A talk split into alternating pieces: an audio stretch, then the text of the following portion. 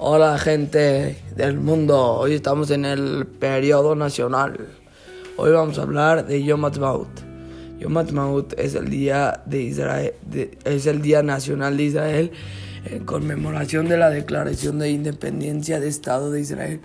en 1948, en la cual David Ben Gurion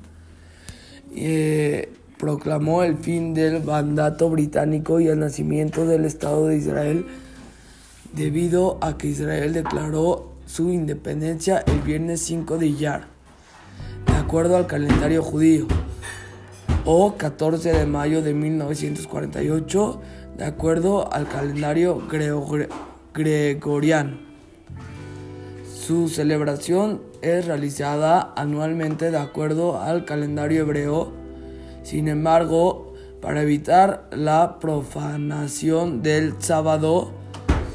se puede conmemorar uno o dos días antes o después del 5 de Iyar si cae demasiado cerca de Shabbat. Yom HaZikaron, el día del recuerdo de los soldados caídos de Israel y de las víctimas del terrorismo, está programado para la noche anterior a Yom HaTzmaut con una serie de ceremonias y eventos oficiales que celebran cada año en la plaza de Monte Herz en Jerusalén. Yo he visto que cuando se hace la independencia de Israel,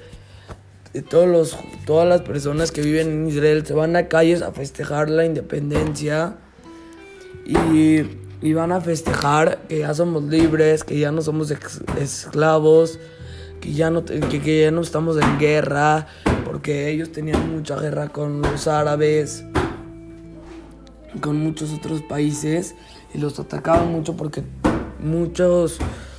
muchos países cerca de Israel se querían quedar con todo ese territorio. Pero Israel luchó y lo defendió y lo ganó. Eh, yo, yo vi que en las calles de Israel se, se juntan y empiezan a celebrar el, el, el día de la independencia de Israel y todos están muy felices y las ceremonias incluyen un discurso del portavoz de la Knesset eso es el Parlamento israelí, una espectacular representación, una marcha militar,